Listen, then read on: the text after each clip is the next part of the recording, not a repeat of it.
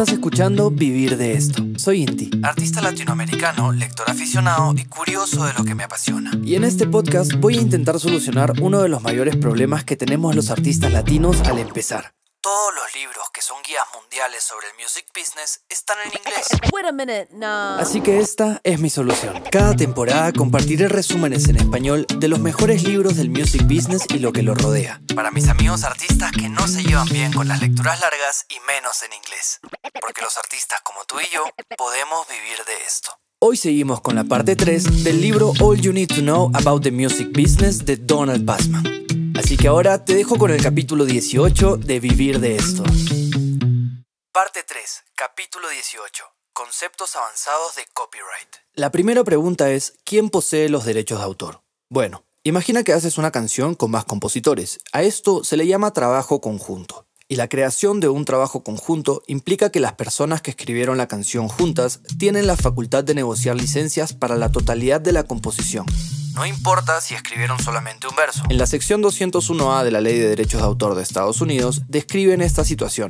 Se permite a cualquiera de los autores tratar con la obra de manera no exclusiva, siempre que se cumpla con la obligación de compensar a la otra parte. En otras palabras, si compusiste un pedazo de una canción, puedes negociar sus licencias siempre y cuando le pagues su porcentaje a los otros creadores o dueños de la canción. Recuerda que si solo compusiste un pedazo de la canción, la ley sostiene que igual cada creador tiene un interés en todos los derechos de autor de la obra completa, incluso si se modifican ciertas partes.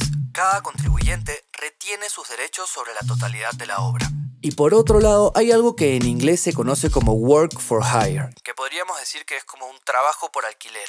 El concepto de work for hire o trabajo por alquiler se aplica cuando se contrata a alguien para crear una obra de cero. Más particularmente en el ámbito del entretenimiento, por ejemplo, en el cine, esta situación otorga al empleador, o sea, a la empresa que contrata, la propiedad exclusiva de los derechos de autor. Donald Passman aquí utiliza el ejemplo del tema de Blancanieves para Walt Disney Pictures y destaca que bajo este acuerdo la corporación se convirtió en la única poseedora de derechos, aunque el creador original suele recibir igual crédito. Durante un breve periodo en el 1999, la ley de derechos de autor dijo que los masters en general podían ser trabajos de alquiler. Sin embargo, la comunidad de artistas se volvió loca, y después de una batalla campal, el Congreso sacó los masters. Igualmente, hay disqueras que toman la posición de que un álbum es un trabajo colectivo, y por lo tanto piensan que tienen derecho a tratar los masters individuales como trabajos de alquiler de todos modos. Hablaremos de esto con más detalle un poco más adelante. Pero antes de que podamos discutir las consecuencias de que algo sea un work for hire o un trabajo de alquiler, necesitas unos conceptos más. Por lo tanto, tenlo presente y volveremos a esto después. Ahora veamos la duración de los derechos de autor. Antes del 1978, los derechos de autor estaban bajo la legislación del 1909 y tenían una duración de 28 años desde la publicación del trabajo. Además, eran renovables por otros 28 años más. Esto da una protección máxima de 56 años para el derecho de autor. La primera vez que leí esta parte del libro, me puse a pensar en cuál era la expectativa de vida de la gente en el 1900, como para que la ley de derecho de autor dure 28 años nada más. Y bueno, me enteré que la gente vivía máximo hasta los 36.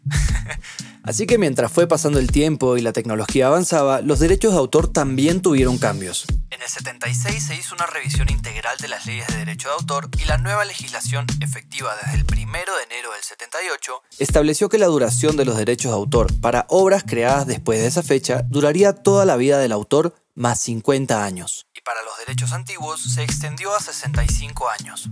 Después llegó algo que se llamó la Ley de Extensión del Término de Derechos de Autor de Sonny Bono. Este fue un músico, cantautor, productor y actor estadounidense que en su carrera política es conocido mayormente por promover la ley Sonny Bono. Esta ley, que lleva su propio nombre, se estableció en el 1998 y extendía los términos de derecho de autor para canciones anteriores al 78, el plazo se alargó a 95 años y para obras creadas después del 78, la duración se fijó en la vida del autor más 70 años. Luego de que el autor fallece y pasan esos 70 años, la obra pasa a ser de dominio público, lo que permite su uso gratuito por parte de cualquiera. Un caso reciente que no está directamente relacionado con la música es el caso del primer diseño de Mickey Mouse, que en el 2024 pasará a formar parte del dominio público. Hay complejidades en la duración, Para obras escritas por dos personas, los derechos de autor duran 70 años después de la muerte del último colaborador. En el caso de obras anónimas o seudónimas, el término es de 95 años después de la publicación o 120 años después de la creación. Y en trabajos por alquiler o work for hire que vimos antes, el término sigue la misma lógica que los anónimos. Ahora, ¿qué pasa cuando alguien te roba los derechos de autor? Cuando alguien utiliza tu canción sin permiso, infringiendo tus derechos de autor, es posible emprender acciones legales. Sin embargo, antes de demandar, tienes que ser el dueño de los derechos de autor, obviamente. Tener una licencia exclusiva, ser un beneficiario efectivo o tener conocimiento y recursos para poder demandar. Después de registrarte en la Oficina de Derechos de Autor, puedes presentar una demanda dentro de tres años desde la infracción. Debes probar que el infractor copió tu trabajo, demostrando una similitud sustancial y acceso a tu obra. Si tienes éxito, los posibles remedios incluyen una compensación económica, remuneración de las ganancias del infractor, órdenes judiciales para detener el uso, daños legales y en casos extremos, sanciones penales. Hay un caso muy conocido ahora último que es el de Ed Sheeran. Lo demandaron por supuestamente hacer un plagio, pero ha salido ganador. Porque primero es Ed Sheeran y es lo máximo, y segundo es Ed Sheeran y es lo máximo. Y si quieren saber más, vayan a internet y chequeen. Aguante Ed Sheeran. Ahora con respecto a las demandas, hay dos conceptos muy importantes que debemos entender. El primero se llama uso justo. El uso justo, entre comillas, es una defensa legal que permite el uso limitado de material protegido por derecho de autor sin permiso del titular de los derechos.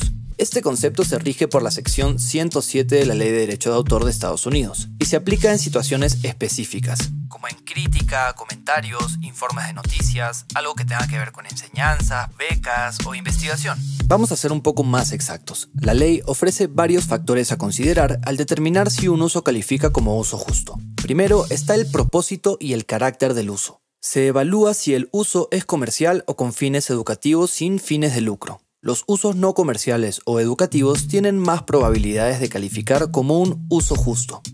Después está la naturaleza de la obra protegida.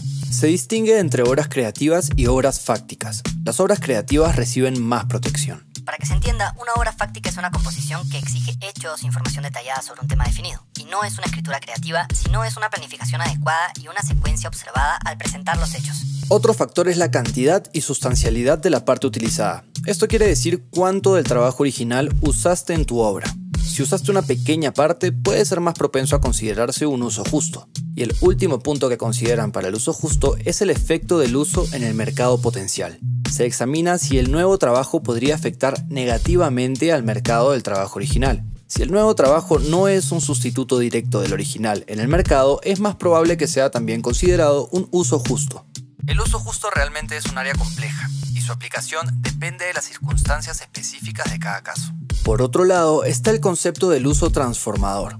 Este concepto se hizo legal a través de una demanda muy famosa en el 1994 en Estados Unidos. Este se conoce como el caso Campbell vs. Akuf Rose Music. Para hacerla breve, la historia es que un grupo de rap que se llamaba Two Life Crew compuso una parodia basada en una balada de rock de un artista que se llamaba Roy Orbison. Y este artista estaba firmado con una disquera llamada Akuf Rose Music. El manager de Two Life Crew le preguntó a Akuf Rose si les podían dar una licencia para usar la balada como una parodia. La disquera se rehusó a darles la licencia, pero al grupo de rap no le importó, y de todas maneras produjeron y lanzaron la parodia. Casi un año después de lanzar la parodia, vendieron un cuarto de millón de copias. Entonces, Akuf Rose demanda al grupo de rap y a su compañía discográfica por infringir los derechos de autor y fue una Corte Suprema en Nashville la que sostuvo que si un nuevo trabajo transforma significativamente el significado o el mensaje de la obra original, podría calificar como uso justo.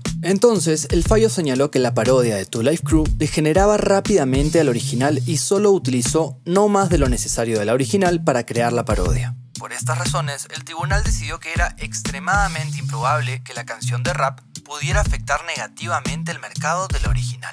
Este concepto se ha vuelto crucial al evaluar casos de infracción de derecho de autor. Se busca determinar si el nuevo trabajo aporta un valor adicional o si simplemente replica el original.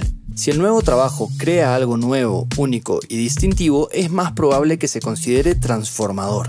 Sin embargo, la aplicación de este concepto puede variar entre diferentes tribunales y casos, creando cierta ambigüedad en su interpretación. En resumen, el uso transformador se centra en si el nuevo trabajo cambia de manera significativa el carácter y el propósito de la obra original. Recuerda que si te ves envuelto en algún problema con derechos de autor, debes contratar a un abogado especialista en el tema. Además, hay que tener en cuenta que el autor de este libro se enfoca enteramente en la industria estadounidense por lo que es importante entender cada uno en su país de Latinoamérica cómo funcionan las leyes.